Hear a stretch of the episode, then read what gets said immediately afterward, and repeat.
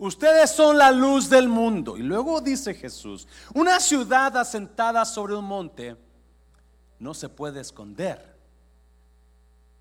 En aquellos tiempos, la mayoría de las ciudades las trataban de poner en el monte para que así, y luego le ponían muros y torres para que así cualquier enemigo que viniera, ellos podían ver de lejos al enemigo. So, una ciudad en un monte no es fácil de que se esconda, ¿verdad? Versículo 15. Tampoco se enciende una lámpara y se pone debajo de un cajón, sino sobre el candelero para que alumbre a quienes, iglesia, a todos los que están en casa. ¿Cuál es el propósito de la lámpara? Alumbrar a cuántas personas? A todos. Versículo 16 de la misma manera, que la luz de ustedes alumbre delante de todos, para que todos vean sus buenas obras. ¿Para qué? Para que todos vean sus buenas obras y glorifiquen a su Padre que está en los cielos. Padre, bendigo tu palabra. Toma control de este tiempo en el nombre de Jesús. ¿Cuántos dicen amén? Puede tomar su lugar. Oh, me, encantan esos versículos. Jesús hablando le dijo a los discípulos y a los que lo escuchaban, ustedes son luz. Ustedes son luz. Tú no eres oscuridad, tú eres luz. Tú no eres cualquier cosa, tú brillas. ¿Ya? Tú eres alguien que tiene brillo. Tú eres alguien que llama la atención, porque la luz siempre llama la atención. Y, no he escuchado prédicas de esto y, y he estado meditando en esto, pero la última parte ahí me impactó. Dice que así brille tu luz delante de todos los hombres para que todos vean tus buenas obras. Somos luz porque Dios quiere que nosotros, todo mundo, vea que nosotros hacemos buenas obras. Nosotros hacemos cosas buenas. Nosotros, y puedo meterme en muchas áreas en esto, pero me voy a enfocar en, en un solo tema esta tarde. ¿Por qué Jesús mencionó que la razón que somos luz nosotros es para que todos vean nuestras buenas obras? La pregunta, ¿usted está emanando luz o está emanando oscuridad? ¿Qué es lo que usted suelta de usted? Acuérdese, lo que nosotros tenemos, eso soltamos. Lo que está dentro de nosotros es lo que damos. No podemos dar lo que no tenemos. You can't give away what you don't have. You cannot give what you do not have. Y eso es lo que, y no, Jesús le está diciendo a los discípulos una verdad uh, que, you know, a mí me emociona. Porque mucha gente quizás hablará de usted y diga, no, esa es una persona floja. Esa es una persona chismosa ese es un borracho. Pero Jesús dijo, no, tú eres luz, tú eres luz. Y deja que tu luz brille. Deja que tu luz brille para que todos vean tus buenas obras. No dice, deja tu luz brille para que vean qué carácter tan bonito tienes. O no dice, deja que tu luz brille para que vean lo guapo que eres. Pero deja que tu luz brille para que vean tus buenas obras. ¿Qué buenas obras está haciendo usted? Si su luz está brillando, ¿qué buenas obras está usted haciendo? ¿Mm? Y, en esta tarde yo le quiero invitar y yo le voy a dar una palabra que, ha estado en mi corazón. Un poquito hablé en el retiro de varones sobre esto, ah, basado en lo que Jesús dijo, que la razón que somos luz es para que la gente vea nuestras buenas obras. So, si Jesús dijo eso, Él está esperando que nosotros andemos en buenas obras. Amén, iglesia. Que nosotros no andemos en malas obras, pero en buenas obras.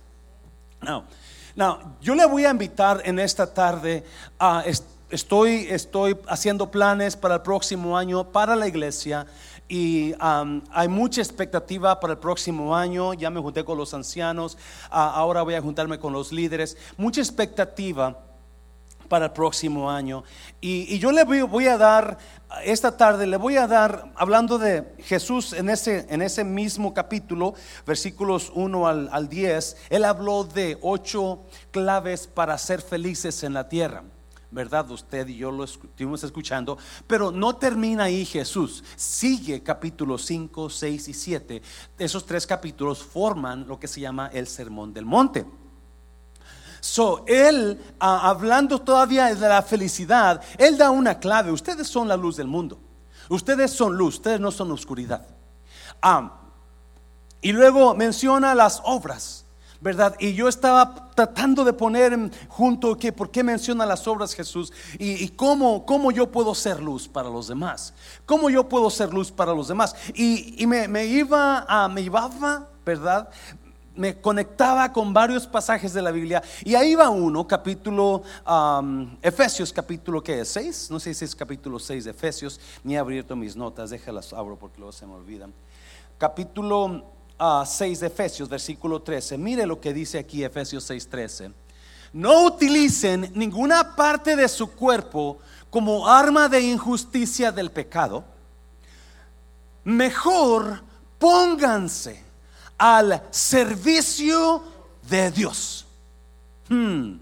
Como personas que han muerto y han resucitado, ofrezcan todo su cuerpo como arma de justicia a Dios. Jesús habló de buenas obras y por eso somos luz. Y luego Pablo dice que nosotros debemos de ofrecer todo nuestro cuerpo a las buenas obras, a servicio a Dios.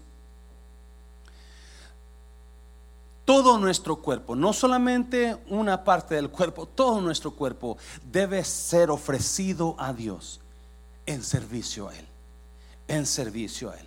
So, yo quiero hablarle a usted de cómo le puse ahí al, tema que le puse, decidiendo dejarme usar por Dios.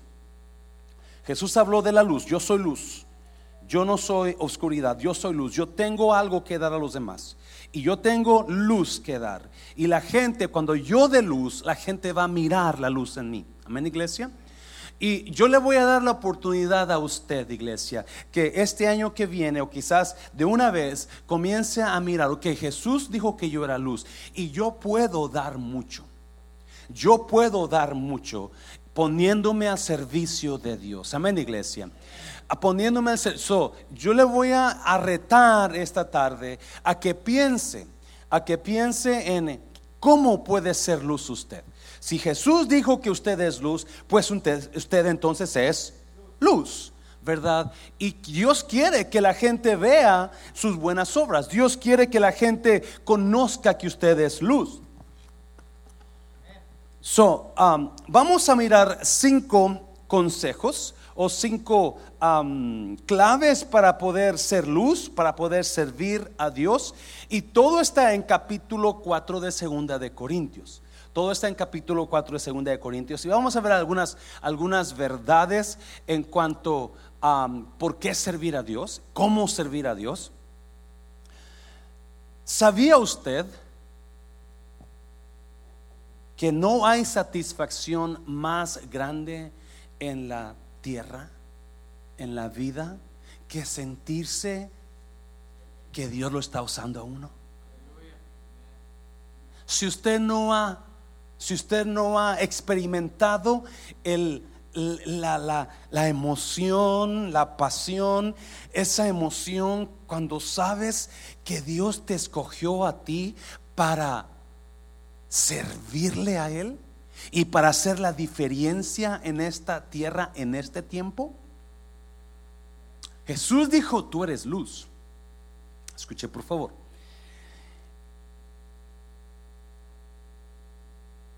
Hay personas que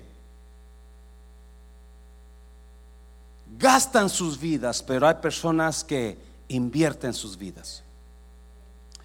Y si algo me ha apasionado a mí por Dios, es saber que hay personas que Dios transformó sus vidas a través del ministerio de mundo de restauración. Amén, iglesia. Porque no es el pastor el que las transformó, sino el poder de Dios. Y no hay satisfacción más grande en la vida. No hay satisfacción más hermosa que sentirte usado por Dios. Sentirte que que, tienes importancia en la tierra. Sentirte que Dios puso algo en ti que puedes dar. Y puedes ver las vidas de los demás siendo transformadas a través de ese ministerio. Amén, iglesia. So, en esta tarde vamos a, mirar estos cinco, cinco, consejos y capítulo 4 de 2 de Corintios, vamos a ir para allá. Y número uno, número uno, creo que son cinco, número uno, 2 de Corintios dice, por lo tanto, puesto que por la misericordia de Dios hemos recibido este ministerio no nos desanimamos. Una vez más, por lo tanto, puesto que por la que, por la misericordia de Dios hemos recibido este ministerio, no nos desanimamos. Número uno, recuerde que todos tenemos un ministerio. Todos tenemos un ministerio por la misericordia de Dios. Usted tiene un ministerio, yo tengo un ministerio, ellos tienen un ministerio, aquellos tienen un ministerio. Sí, el problema es que nos hemos, la palabra ministerio se escucha muy, muy, este, muy churchy, eh, muy, muy, muy espiritual, donde pensamos que ministerio solamente es predicar. Y es que yo tengo un ministerio. Y la gente que se quiere sentir importante, yo tengo el ministerio de esto, ¿verdad? Oh, tengo nuevas. Todos tenemos un ministerio. Porque ministerio es usar los dones que Dios le dio. Ministerio es usar la luz que usted tiene de Dios. ¿Me está oyendo, iglesia? Es usar la luz que usted tiene, es usar los dones que Dios le dio. So, todos tenemos un ministerio por la ¿qué? Por la misericordia de Dios. Now, escuche bien, por favor. Cuando yo entiendo que yo tengo un ministerio, entonces mi trabajo, mi deber es buscar cuál es el ministerio, ¿sí o no? Buscar qué, para qué soy bueno yo. ¿Verdad? ¿Qué luz, qué luz voy a dar yo? ¿Qué tipo de luz voy a dar a los demás? Porque Cristo dijo que yo tengo luz en mí, yo tengo luz por Él en mí, amén iglesia, y yo voy a dar esa luz. Y cuando usted comience a pensar, ¿qué es lo que yo voy a dar? ¿Me, me está oyendo? Entonces usted va a comenzar a encontrar su ministerio. escuche bien, el problema con la mayoría de personas es que automáticamente nos descualificamos. Automáticamente cuando pensamos en ministerio, en nuestra, porque estoy pensando, acuérdese, yo lo conozco a usted como si hubiera traído nueve meses aquí. Muchos están pensando, no, pues yo no tengo nada de luz, pastor. Yo no tengo ningún ministerio. Pero la Biblia dice que usted tiene ministerio. La Biblia dice que usted tiene luz.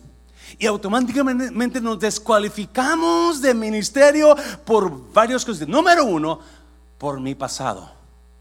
Muchas personas es que yo he hecho tantas cosas malas, pastor, yo no merezco estar arriba. Adivine qué, yo tampoco merezco estar arriba. Pero, gracias hermana, por la misericordia es lo que dice Pablo, ¿sí o no? Escuche bien, es importantísimo eso. Mm. Escuche bien, la mayoría de personas no han entendido, aunque hemos hablado mucho de misericordia. Porque, acuérdense, ¿qué es misericordia? ¿Alguien se acuerda la definición de misericordia? ¿Es que, perdón?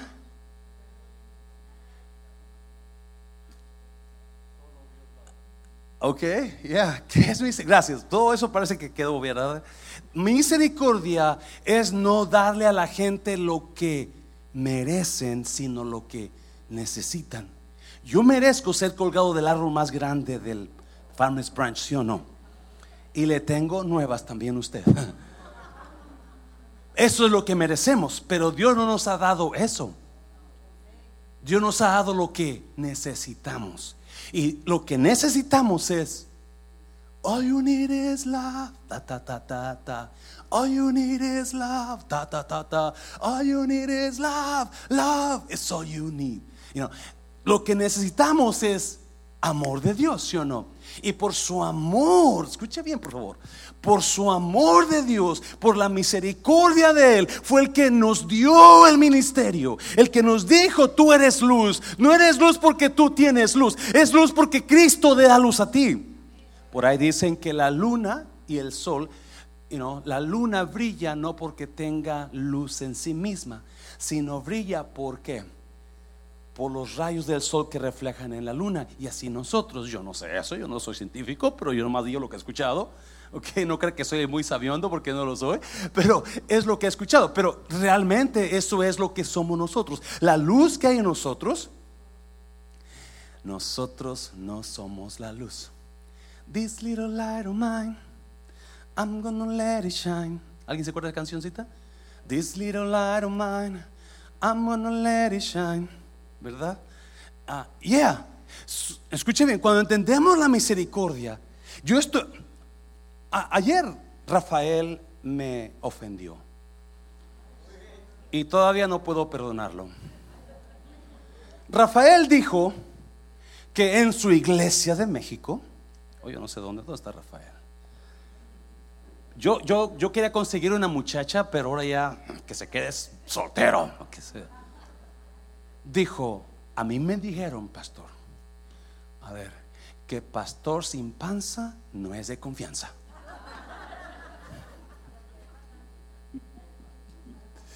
Me quiere ver todo panzón, Rafael. Y le dije, pues lo siente, amolaste, hermano. ¿Verdad? No, pastor, a mí me dijeron que pastor sin panza no es de confianza. Porque estamos queriendo ver que los pastores sean panzones y los 30 años tengan diabetes y los 40 se mueran. ¿Sí o no? Es lo que hacen muchas iglesias, matan a sus pastores. ¿Sabe usted eso? Ya, los matan. Yo, yo, conocí una iglesia que los, los ancianos, los diáconos vinieron a mí y me dijeron, ese pastor ya no, ya no puede predicar, ni siquiera puede caer, ya queremos que se vaya. La misericordia de Dios es la que nos puso aquí. La misericordia de Dios es la que le dio ministerio a usted. Escúcheme por favor, porque está precioso. Cuando nosotros entendamos la misericordia de Dios, cuando nosotros entendamos qué significa la misericordia de Dios, oh, yo no voy a tener que demostrarle mi valor a nadie. No lo entendieron muchos. Cuando yo entienda, cuando yo aprenda qué significa la misericordia de Dios, yo no voy a tener que demostrarle mi valor a nadie, porque si mucha gente no entiende eso, mucha gente quiere que Dios tenga misericordia de ellos, pero que no la tenga de los demás, ¿verdad? Pero cuando yo entiendo qué significa misericordia, yo no tengo por qué complacer a nadie. Yo no tengo por qué demostrar mi valor a nadie, porque mucha gente trata de impresionar a los demás y, tratar de ganarse a los demás, ¿verdad? No, yo sé quién soy en Dios. No voy a impresionar a nadie, yo no voy a tratar de agrandar a nadie, simplemente yo sé que yo soy luz en Cristo. Dáselo fuerte al Señor. Yes. Oh my God, oh my God. Yo, la misericordia de Dios me abre el entendimiento para entender que no tengo que probar a nadie mi valor. Yo no trato de impresionarlo a usted. Así como soy, así soy yo. Así como me ve, así actúo.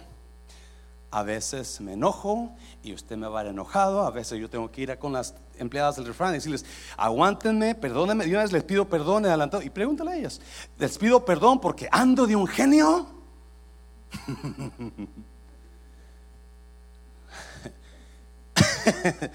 ¿verdad? Yo, sí, la misericordia de Dios nos abarca a todos y, por eso usted tiene algo que dar. Y, pero muchos se han descalificado. No, es que yo soy tan burro, yo soy tan burra, es que yo crecí en el rancho y, y no sé nada. No, no, usted tiene que dar. Jesús dijo, tú eres luz, tú eres luz, tú tienes que dar. Imagínese cuando usted se levante en Cristo y comience a dar luz a los demás y a servir a Dios. Hay, un versículo en Gálatas capítulo 1, Gálatas 1, versículo 13, míralo. Gálatas 1, 13. A ver si lo ponen por ahí.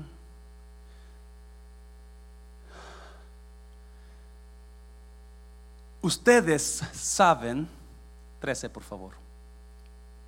Ustedes saben cómo me comportaba cuando pertenecía a la religión judía y cómo perseguí con violencia a la iglesia de Dios. El apóstol Pablo hablando, hice todo lo posible por destruirla. Usted está leyéndolo, ¿verdad? Pablo hablando y él está dando su testimonio. En el pasado dice, yo era un perseguidor de la iglesia, yo era un terrorista. Yo quería destruir la iglesia. Versículo 14.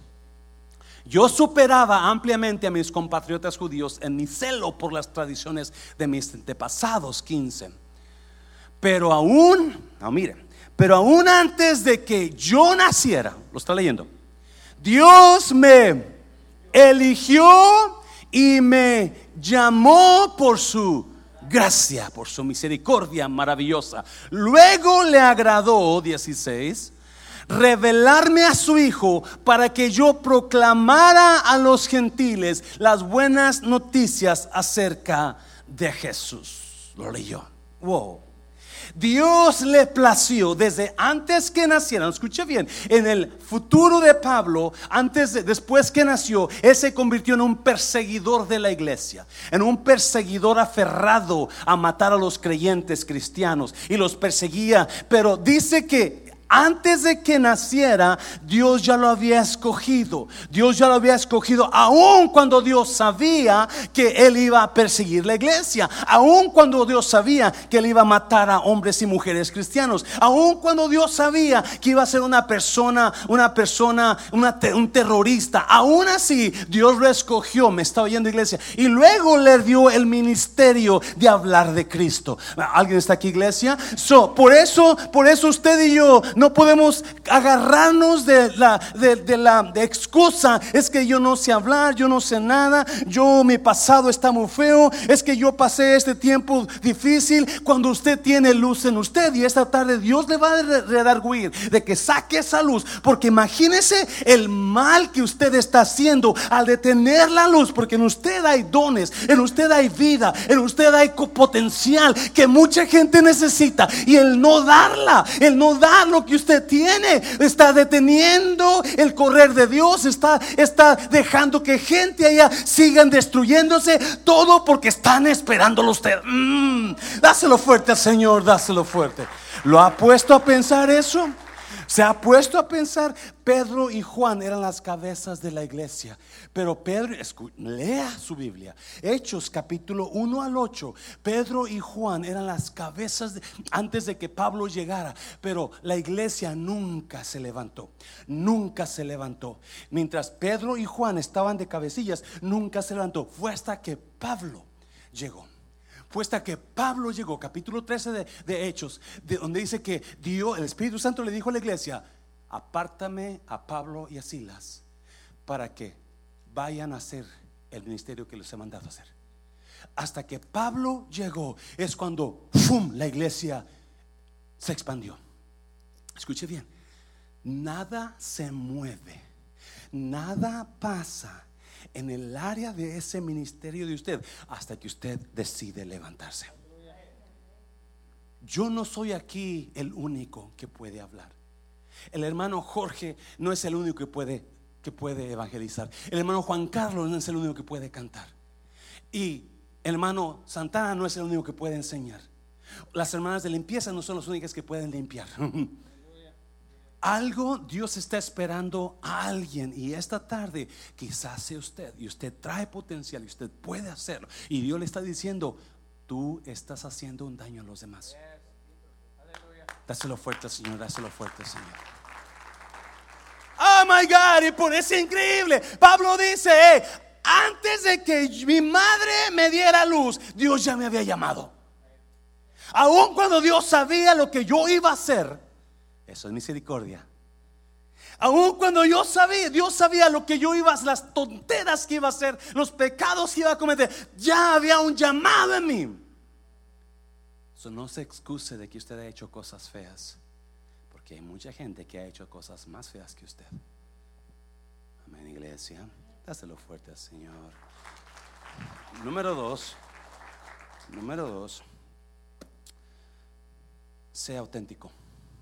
Mira, segunda de Corintios capítulo 4, versículo 2. So, el Pablo en el versículo 1 comienza a hablar del ministerio dado por la gracia de Dios y luego dice, rechazamos todas las acciones vergonzosas y los métodos turbios. No tratamos de ¿qué? De engañar a nadie ni de distorsionar la palabra de Dios. Decimos la verdad delante de Dios y todos los que son sinceros lo saben bien. No tratamos de engañar a nadie. No trato de aparentar lo que no soy. Cuando sirva a Dios, sea auténtico. No quiere cantar con hermano Juan, ¿verdad? Y Juan Carlos. No, sea auténtico. Si algo Dios, hay dos tipos de personas, escuche bien, hay dos tipos de personas que Dios nunca va a usar, realmente.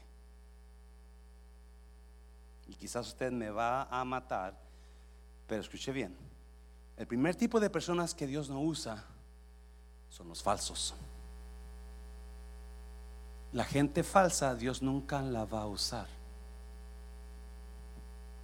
Aunque traten quieran. Pero mientras no sean auténticos, Dios no va a usarlos. Porque ser falso, escuche bien, ser falso te asegura que mañana se va a empeorar las cosas. Ser falso te asegura que mañana se van a empeorar las cosas. ¿Por qué? Porque si tú no eres real, tarde o temprano va a salir quién realmente eres. Y hay mucha gente tratando de, tratando de, de, de, aparentar lo que no son y tienen terror, tienen miedo de que se den cuenta realmente como soy, oh my God, y tratan de fingir y tratan de decir, tarde o temprano va a salir quién realmente es usted. So no tratemos de aparentar, seamos, o, pero al contrario, la falsedad en uno siempre asegura que mañana va a ser peor. La honestidad en uno siempre asegura que mañana va a ser mejor. Porque el ser honesto, aunque quizás ahorita no te crea la gente, el, ser sincero, aunque quizás ahorita no te a largo plazo se van a dar cuenta, oh, de verdad que sí, sí es lo que es ese hombre. Decía mi abuelito, crea fama y échate a dormir.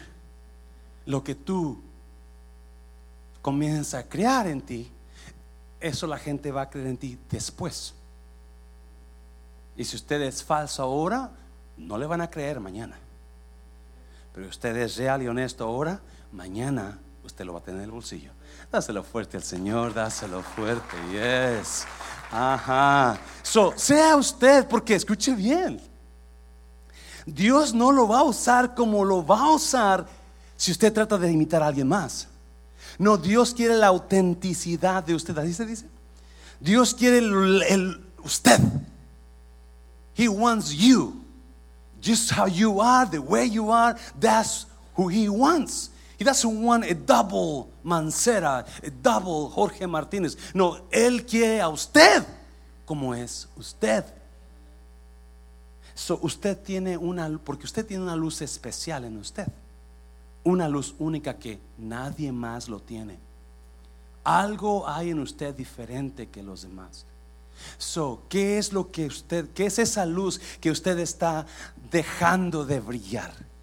¿Qué es esa luz que usted no está dando que la gente necesita? Porque hay gente en oscuridad que están esperando su luz de usted. Y dos personas, dos tipos de personas que Dios nunca va a usar completamente es número uno los falsos y número dos los perfectos. ¿Sabía usted eso? Vaya a la Biblia y mire a las personas que Dios usó más en la Biblia. La gente no va a aprender de usted por su perfección. La gente realmente va a aprender por sus debilidades. ¿Sabía usted eso? Están muy serios. Oh my God, Moisés, un asesino de primera y quiso ocultar su pecado y Dios lo levantó como el profeta más grande del Antiguo Testamento. Rav, una muchacha de la Harry Hines, una prostituta Dios la puso en el capítulo 11 de Hebreos donde están los grandes de la fe. David. Oh my God. Mal padre. ¿Sabe usted que David, el rey, era un padre pésimo? Era un padre pésimo de lo peor. Era un mujeriego. Le quitaba las esposas a los sus hombres de guerra y luego los mandaba a matar. Por favor, no, estoy diciendo que vaya y haga lo mismo. Estoy diciendo, Dios, una persona perfecta, no hay el poder en esa persona. No me lo entienda, sí lo va a usar Dios, pero no hay perfectos, perdón, porque no hay perfectos, solamente uno fue perfecto. Pero parece ser que la gente que más tenía defectos o debilidades eran más usados por Dios porque es cuando más aprendemos, créame, cuando no hay, cuando no hay lo que impacta en la vida de una persona. Hace, hace dos semanas llegaron dos personas al refrán y me querían vender, me, comenzaron a, hablarme de un producto y que, que, sana el cáncer y pierde peso y se ve más guapo y se ve más joven y esto. Y, yo pues de volado la agarré, ¿no? no es cierto, es cierto. Y, y luego me empezaron a decir testimonios. Yo pasé esto. Y mire, yo estaba así. Yo me estaba muriendo de cáncer. Yo me estaba muriendo de esto. Y mi mamá y mi abuela. y aquí están. Me enseñan las fotos, ¿verdad? Porque lo que te va a motivar es la experiencia que han vivido ellos. Es la experiencia que han vivido ellos. Y es cuando de verdad nosotros nos convencemos si es cierto o no es cierto. Y cuando una persona perfecta no ha pasado por esas cosas, no tienes mucho que enseñarles, porque no lo has vivido. oh, dáselo fuerte Señor, dáselo fuerte. Número tres, raso, sea, sea honesto, sea, auténtico, no quiera ser un... No. Hay gente cristiana que para todo, me escuché bien, por favor, y espero que no empiece en, en lugares equivocados, pero, ay, pastores, que Dios me usó tanto para eso, pero fue Dios. No, fue usted que Dios usó. O hay personas que son buenas para, por ejemplo, para cantar. Son buenas. No, no, es que no soy yo, es Dios. No, es usted. Dios se lo dio y usted lo tiene. Amén, iglesia. No trate de ser el... Eso se llama... ¿Cómo se llama eso? Cuando sabemos que queremos la gloria, pero decimos, es que fue Dios. Eso se llama, ¿alguien que me diga? Mm, cuando sabemos, eso se llama, se me fue la palabra, humildad falsa. Gracias, Juan Carlos. Humildad falsa. Usted, usted acepte lo que es bueno. No trate de aparentar como que yo no soy, fue él. Y luego después, no, yo fui. Sea el pastor que nos enseñó a pastorado en Cristo por la Nación, siempre nos decía eso. No, no, si alguien te dice, pastor, se aventó, usted diga, gracias. Y es. Obviamente nosotros los... Oh, es que no soy yo. No, no, no, no. No, Dios me libre, es Él. Usted diga, para, hay, hay gente buena para muchas cosas, ¿sí o no? La hermana Francis hace unos pastelitos increíbles y, ¿verdad? Y ese don se lo dio al Señor, es de ella, se lo dio a ella. Dáselo fuerte al Señor, dáselo fuerte. Sea auténtico, no sea falso. La, la, falsedad exagera cosas. Y lo problema es que la gente no es tonta. Cuando usted y yo somos falsos, la gente automáticamente lo agarra. ¡Pum! ¿Sí o no? Yeah, people know it. People, people can, can distinguish, you know, being false and being authentic. They can tell right away what kind of person we are. Are we, you know, we trying to impress people? Or are we, have we been authentic with people? No podemos impresionar a la gente base. Pero número tres, mira, Pablo dice, déjese usar, deja que tu luz salga, deja que tu luz, recuerde que no se trata de usted. Now, es muy importante este punto. Yo no sé otra vez que usted, si usted nunca ha servido al Señor en algún ministerio, Ah, pero usted sabe que tiene talentos y, dones y llamado, ¿qué, le, qué, le, ¿qué le estorba? ¿Qué le impide que usted sirva al Señor? Porque hay mucha gente que está esperándolo a usted. Hay mucha gente que está, el hermano Jorge, los ancianos y los líderes y yo no somos suficientes para la gente que hay allá afuera que necesitan de usted. Y este año que viene, de verdad yo estoy emocionado por lo que queremos hacer pero se va a ocupar ayuda de los demás. Mira, capítulo 4 de 2 de Corintios, versículo 5. Como ven, no andamos predicando acerca de nosotros mismos. Predicamos que Jesucristo es Señor y nosotros somos siervos de ustedes por causa de Jesús. No se trata de nosotros. No se trata de usted. Mira, versículo 6 Ah, pues Dios, quien dijo que haya luz en la oscuridad, hizo que esta luz brille donde? En nuestros corazones, para que podamos conocer la gloria de Dios que se ve en el rostro de Jesucristo. La luz de Jesús está dentro de nosotros. Ahora tenemos esta luz que brilla en nuestro corazón, pero nosotros mismos somos como frágiles vasijas de barro que contienen este gran tesoro. Esto deja bien claro que nuestro gran poder proviene de Dios, no de nosotros mismos. Dios lo puso en usted para que lo dé a los demás y no se trata de nosotros. La razón que Dios lo puso en usted, escuche bien por favor, no es para que se beneficie usted es para que beneficie a los demás. Cuando usted y yo detenemos, detenemos lo que hay en nosotros, estamos siendo egoístas. Porque Dios lo puso para exactamente eso, darlo a los demás. Y no lo estoy regañando, lo quiero motivar a que usted saque la luz que tiene en usted. Saque lo que Dios ha puesto en usted. Imagínese si el próximo año, ahora en, diciembre, vamos a tener una cena para los, para los todos los voluntarios y creemos que van a llegar unos 65, 70 voluntarios. Imagínense si para el próximo año la cena se hace para 200 voluntarios. Y si se puede, si se puede, si usted entra a la visión y si usted comienza a dar la luz que usted tiene. Usted no, otra vez, nos descalificamos nosotros mismos porque pensamos que por nuestro pasado no, no, no, merecemos o porque no podemos. No tengo la educación, es que pastor, yo no fui a la colegio, yo, no, yo terminé la primaria y eso de milagro. Así es que no hay excusas para eso.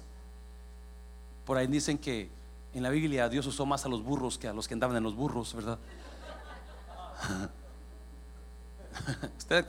¿verdad? So, so, now, Número cuatro, vamos para allá, número cuatro, porque quiero que vaya al refrán a cenar. número cuatro, vamos para allá, por favor.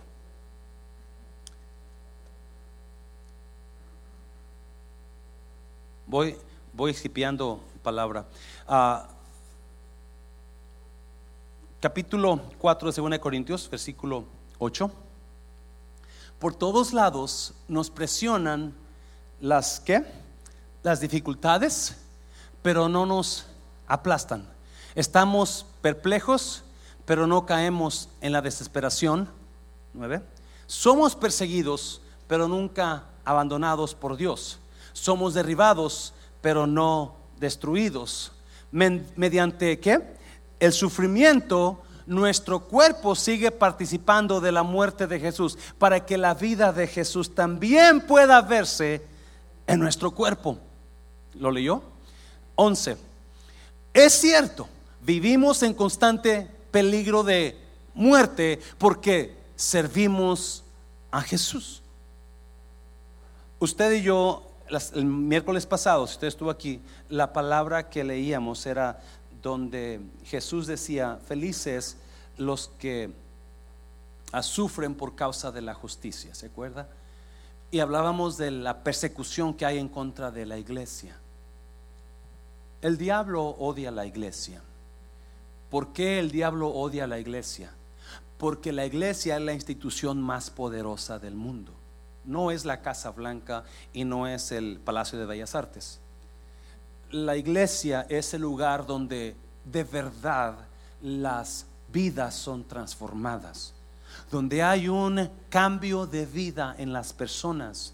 La iglesia es el lugar de esperanza en todo el más poderoso.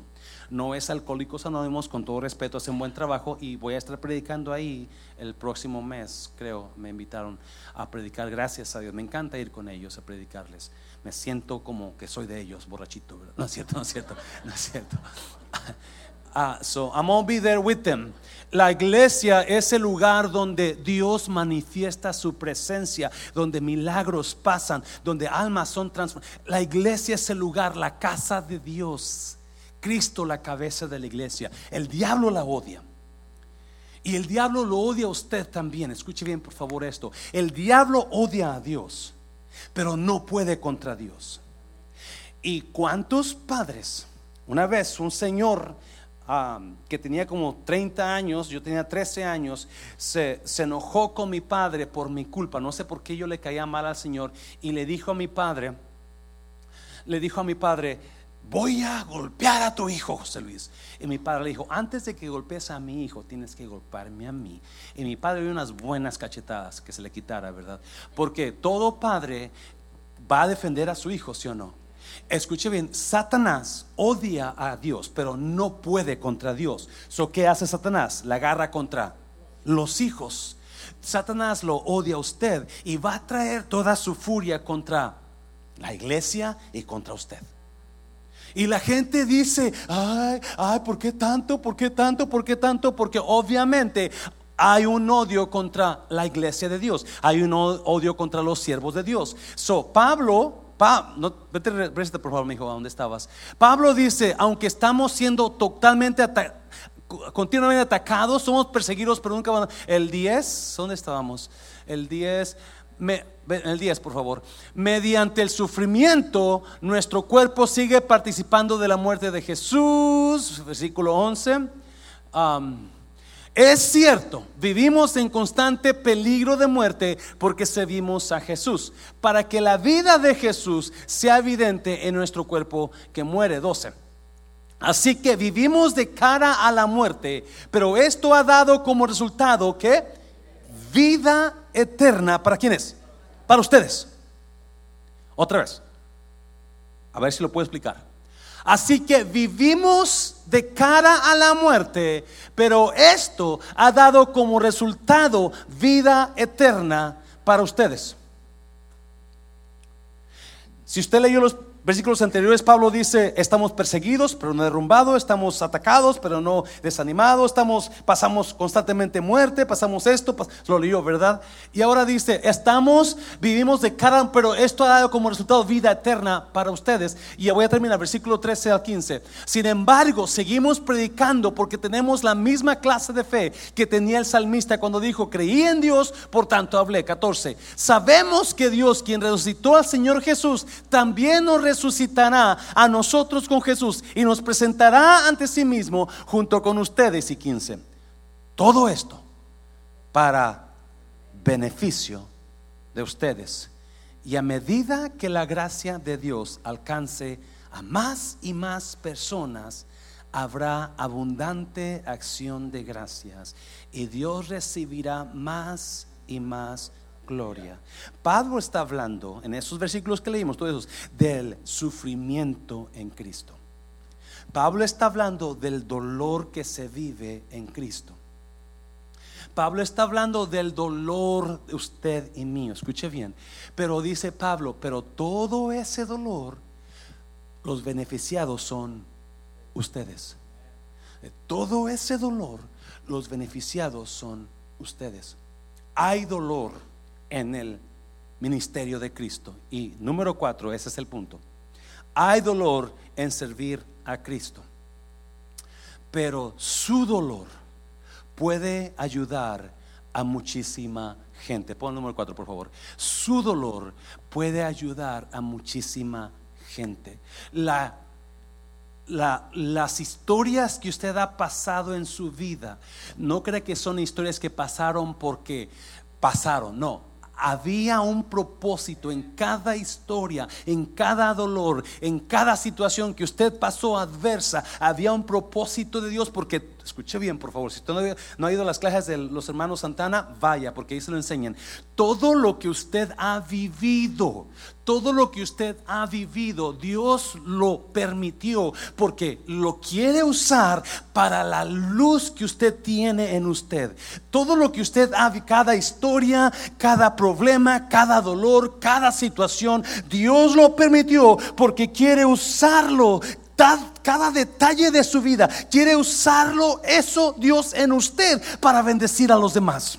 Su mayor dolor de usted puede ser su mayor ministerio en la vida. ¿Me está viendo? Por eso es importante que cada, especialmente por eso hablamos ahorita, Dios nunca puede usar completamente a los perfectos, porque los perfectos no tienen nada que darnos.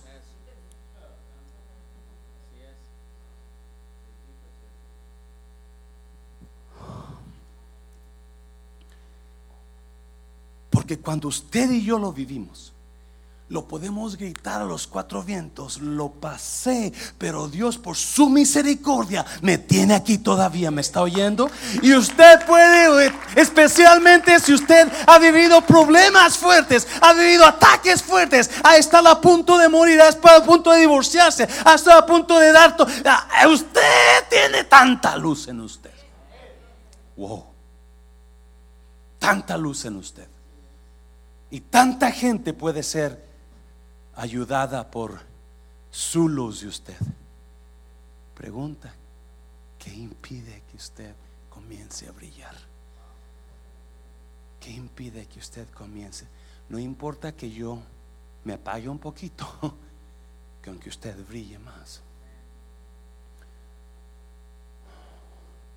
Ya termino. Número 5. Número 5. Manténgase enfocado en lo que no puede ver. Manténgase enfocado en lo que no puede ver. Obviamente, ¿verdad? Para enfocarte en algo tienes que verlo. Pero hay cosas que debemos enfocarnos. Hay cosas en la vida que no podemos ver que deben ser nuestro enfoque. Porque las cosas que estamos mirando nos van a tumbar nos van a desanimar. Las cosas que estamos mirando no nos dicen toda la verdad. Toda la verdad está escondida en las cosas que no podemos ver. Se lo voy a repetir porque me encantó. Las cosas que estamos mirando y escuchando no nos dicen toda la verdad. La verdad está escondida en las cosas que no podemos ver. Mira, por lo tanto, no nos desanimamos. Y aunque por fuera nos vamos desgastando, por dentro nos vamos renovando. Si hay algo verdadero ahí, si, si hay algo, esa cosa tiene una gran verdad. Ese versículo es increíblemente cierto para los que usan su dolor para los otros. Porque cuando usted y yo pasamos por dolor y no lo usamos con los demás, ese dolor se queda siempre como dolor. Y lo vamos a sacar cada vez que nos dañen y lo vamos a sacar cada vez que sienta que lo recuerde y lo vamos y vamos a, nos vamos a, enojar, nos vamos nos vamos a, a poner tristes porque es dolor que está ahí porque no lo está usando para los demás. Pero cuando hay dolor y hay la satisfacción que usted sabe, lo hice por ellos. Hay una satisfacción que lo renueva y le da nuevas fuerzas. Y aunque su cuerpo esté más flaquito, más viejito, más canosito, pero en su interior hay un poder y una expectativa le está hablando un pastor viejo de 55 años que ha pasado por algunas experiencias en la vida. Y déjeme decirle, hay tres tipos de dolor.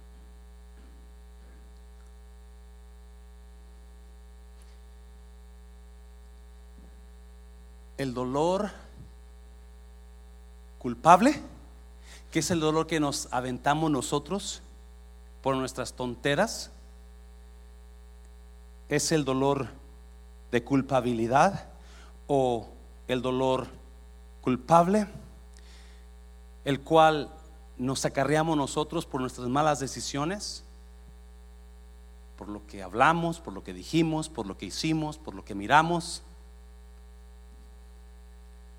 Pero está el dolor inocente, donde alguien fue dañado y él o ella no tuvo la culpa, por ejemplo, una joven que es violada ella no tiene la culpa de que la violaron. Alguien más es el culpable. Hay dolor inocente. Job era inocente, pero él tuvo dolor. Y hay dolor o sufrimiento redentivo. El sufrimiento redentivo es cuando usted decide pasar por sufrimiento por amor a los demás. Usted aguanta la vara. Usted sabe que hay, está pasando. y no le voy a mentir, no le voy a mentir. En el, en el ministerio, en la obra de Dios, se pasan por dolor. Amén, iglesia. No le voy a. I'm not sugarcoating it for you. No, I'm, I'm telling it like it is. There's pain in serving God. Y usted lo miró a Pablo. Es más, si usted lee Pablo en el capítulo 14, creo, de 2 Corintios, él dice que pasó por naufragios. Cinco veces le dieron latigazos, 39 veces por cinco.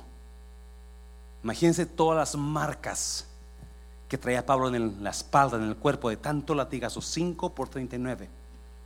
Son las veces que lo latigaron a Pablo. Pedradas. Lo mataron, lo dejaron como muerto un día. Falsos hermanos, dijo peligro de los falsos hermanos en la iglesia. Acuérdese, Dios no usa mucho a los perfectos, pero usa mucho a los marcados. Hay gente marcada del dolor, gente marcada de lo que ha pasado y me encanta. Apocalipsis 5 donde Juan dice que estaba un, miré un trono y, y dice que lloraba él mucho porque Dios preguntaba, ¿quién irá? ¿Quién es digno de abrir el libro y desatar los sellos? Y no había nadie digno.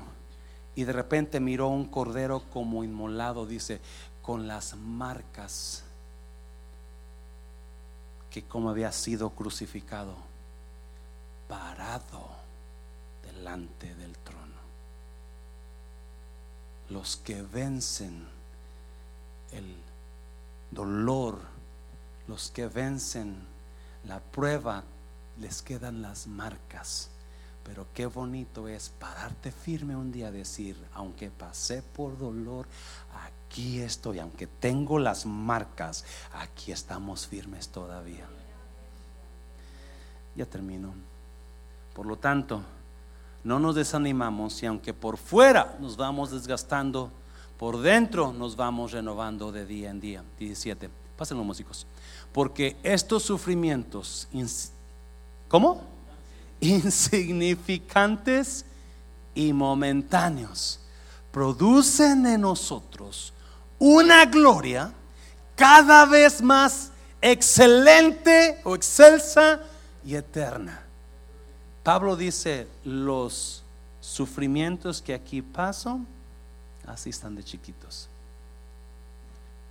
Los, el dolor que aquí paso no es nada comparado con lo que voy a ver en el futuro.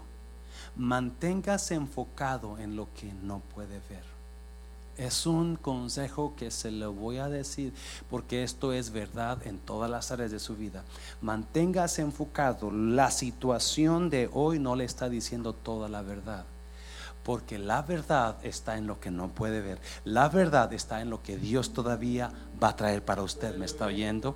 Y Dios dice que los planes de Él para usted son planes de bien y no de mal. Hay cosas que Dios no le ha dado todavía. La situación de ahora es temporal. Manténgase enfocado. Y a ese matrimonio que está pasando por, por fuerte tempestad. No, no, no. Manténgase enfocado en lo que todavía no está pasando en su matrimonio. Porque usted manténgase firme y ese matrimonio va a mejorar aunque no lo ve ahora, ¿me está oyendo?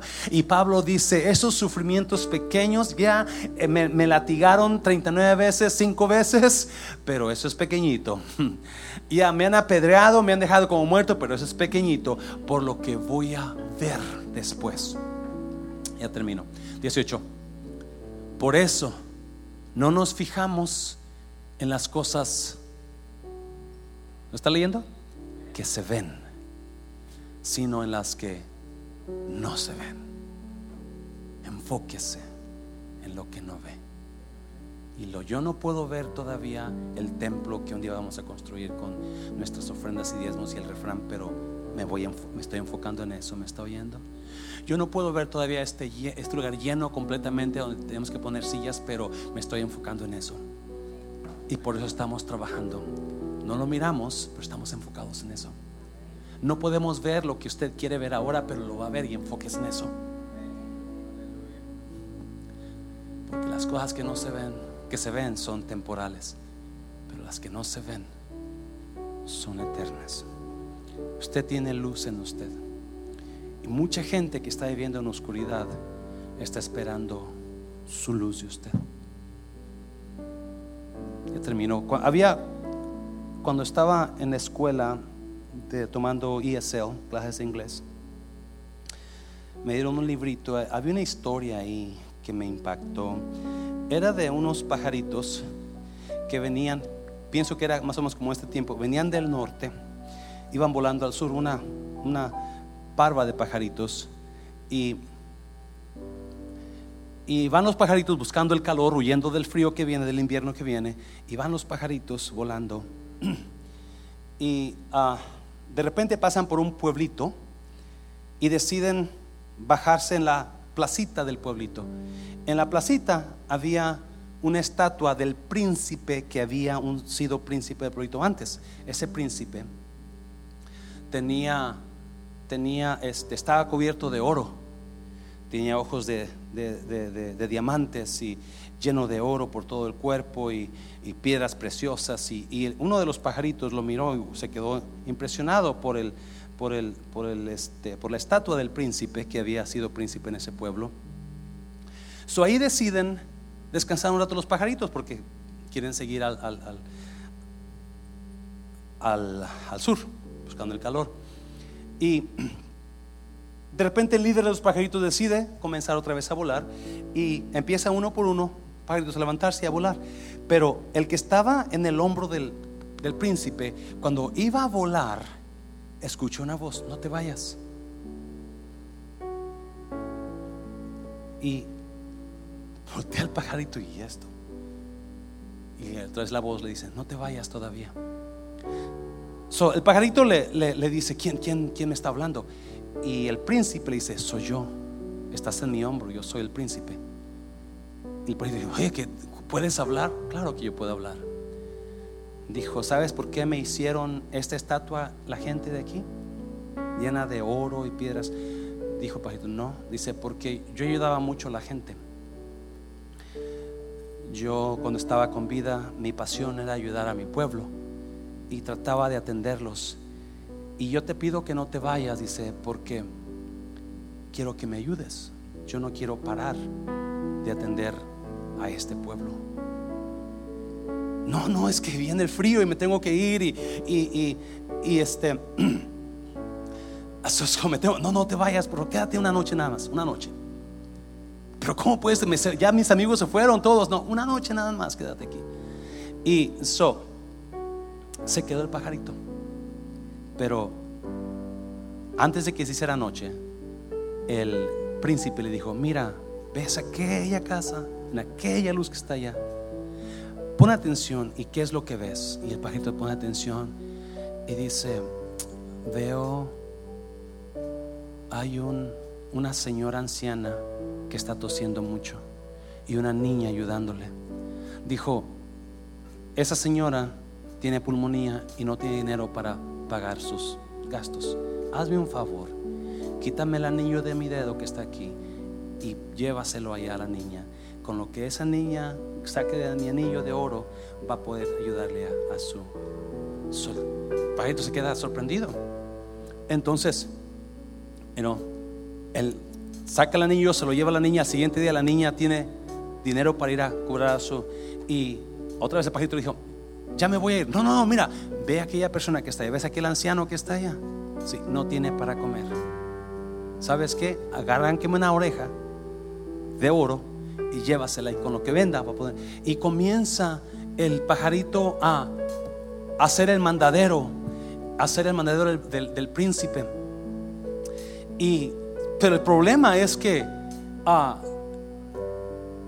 comenzó a, terminarse las partes del cuerpo del príncipe. So, llegó una situación donde el, pajito le dijo, ¿sabes qué? Sácame un ojo. Y tú llévale a esa persona, es mi ojo, para que se ayude. Y el pajito, no, ¿cómo no vas a poder ver? No, tú vas a ser mis ojos. Tú vas a ser mis ojos. So, comenzó a quitarse cada pedazo de oro, de piedra, el pajarito, el príncipe, hasta que quedó el príncipe sin nada. Bueno, para entonces ya había llegado el frío. Como el pajarito no pudo irse por ayudarle al príncipe, el frío lo agarró y una noche el pajarito amaneció al siguiente día muerto en, en los pies del príncipe. So, cuando la gente ve al siguiente día al príncipe sin oro, sin piedras preciosas, se acercan a ver qué pasó y encuentran el pajarito muerto a los pies del príncipe y el corazón del príncipe a un lado del pajarito. Porque el pajarito había sido los ojos y las manos y los pies del príncipe. Y pudo ayudar a esas personas que me impactó ese libro. ¿Sabe por qué le dio la luz que usted tiene Dios a usted? Porque usted quiere que, Dios quiere que usted sea los ojos, las manos y los pies de Dios. Él puede mandar ángeles y hacer tantas cosas aquí, pero no lo hizo. Él nos puso a nosotros. Él lo puso a usted. ¿Qué luz tiene usted que no ha dado? ¿Cómo puede beneficiar a los demás a través de su iglesia, Mundo de Restauración?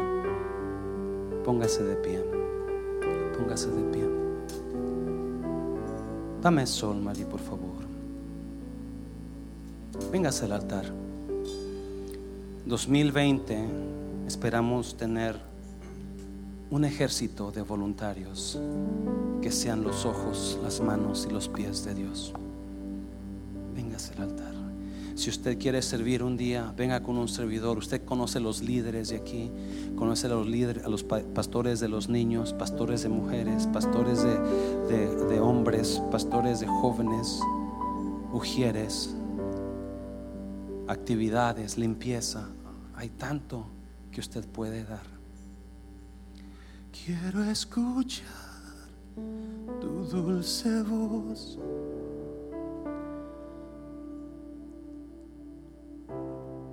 silencio en mi ser. ser.